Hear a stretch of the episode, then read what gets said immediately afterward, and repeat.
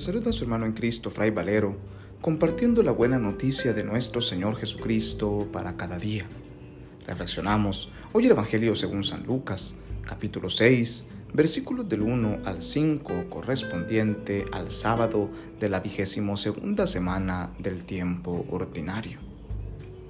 Un sábado Jesús iba atravesando unos sembrados y sus discípulos arrancaban espigas al pasar, las restregaban entre las manos y se comían los granos. Entonces unos fariseos les dijeron, ¿por qué hacen lo que está prohibido hacer en sábado?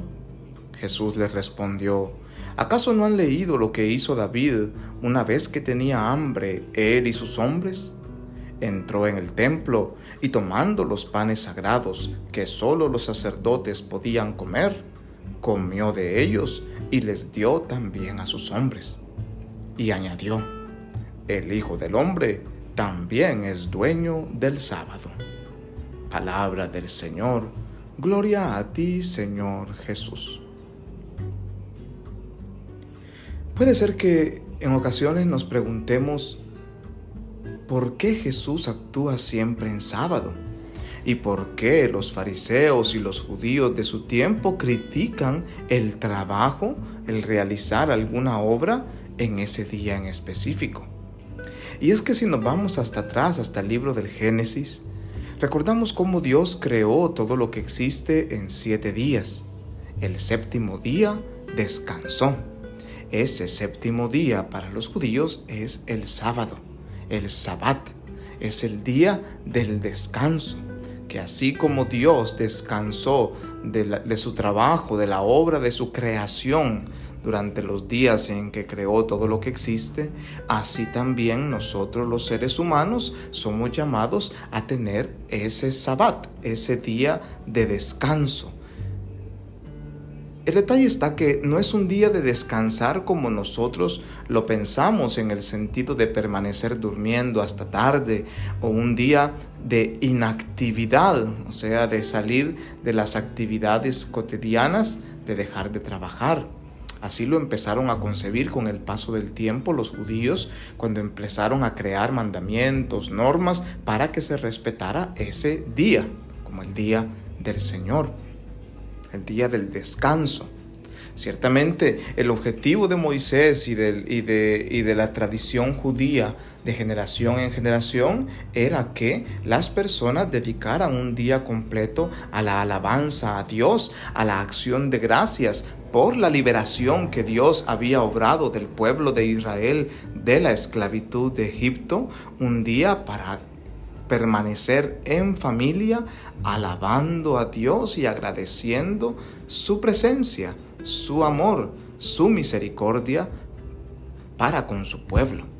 Y ese se convierte en el objetivo del sabbat. Por tanto, la ley empieza a prohibir que ese día se realice ningún trabajo, porque debe ser un día dedicado al Señor, al descanso en el Señor. Es decir, a permanecer regocijados en la alabanza de aquel que es nuestro descanso de aquel que es nuestra liberación, nuestra tranquilidad.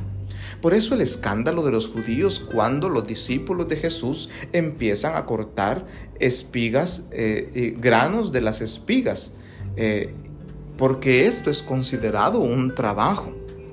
El problema de los fariseos ya en época de Jesús, muchísimos siglos después, es que se han apegado tanto a la ley que han perdido el sentido humano del sábado como día de entrega al Señor, como día de alabanza a Dios y de permanecer en familia. Ellos ahora se enfocan en ese momento en ver y juzgar a las personas que realizan cualquier tipo de actividad en ese día, considerándolas pecadoras por no permanecer con el Señor y creyéndose ellos santos por no hacer nada, por permanecer inactivos, respetando los mandamientos de la ley. Jesús va más allá de esto y hoy nos recuerda que Él es el Señor del sábado. Y es que la ley, el rigorismo religioso, el legalismo en que viven los fariseos y el pueblo judío en tiempo de Jesús, perdió la humanización de la ley, es decir, el sentido por el cual la ley fue escrita. ¿Cuál es este sentido? El permanecer en el Señor, el permanecer en familia, el alabar a Dios y agradecerle por sus obras para con su pueblo. Los fariseos se centran en la norma. Jesús está viendo que si la gente tiene hambre, hay que darle de comer sin importar que sea sábado. Que si hay enfermos que necesitan salud, hay que sanarlos aunque sea sábado. Que si hay endemoniados que están siendo oprimidos, Dios quiere liberarlos. Eso es lo que se celebra el sábado, la misericordia de Dios, la obra de Dios con su pueblo. Y los fariseos se han quedado únicamente en la norma vacía, en el cumplimiento del rito, de la ley y del culto.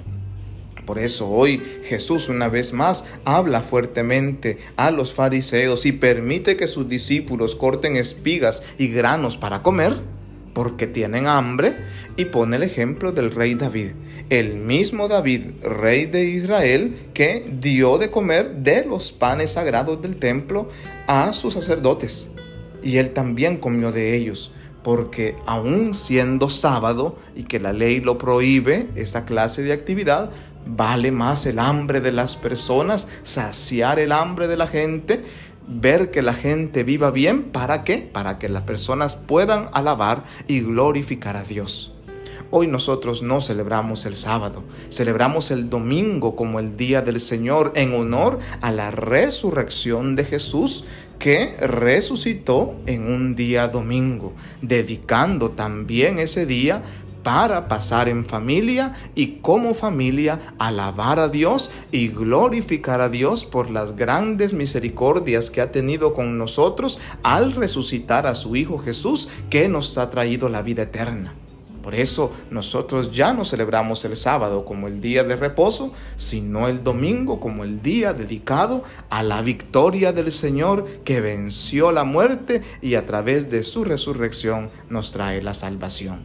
Pidámosle pues al Señor que nosotros también vivamos nuestro domingo como el día del Señor, como el día dedicado a Dios, a la alabanza, a la oración en familia y que no lo veamos simplemente como un día para para dormir, para salir o pasear, sino como lo que es el día dedicado a Dios. Que en su bondad y misericordia nuestro Dios nos bendiga y nos guarde en este día, en el nombre del Padre y del Hijo y del Espíritu Santo. Amén. Paz y bien.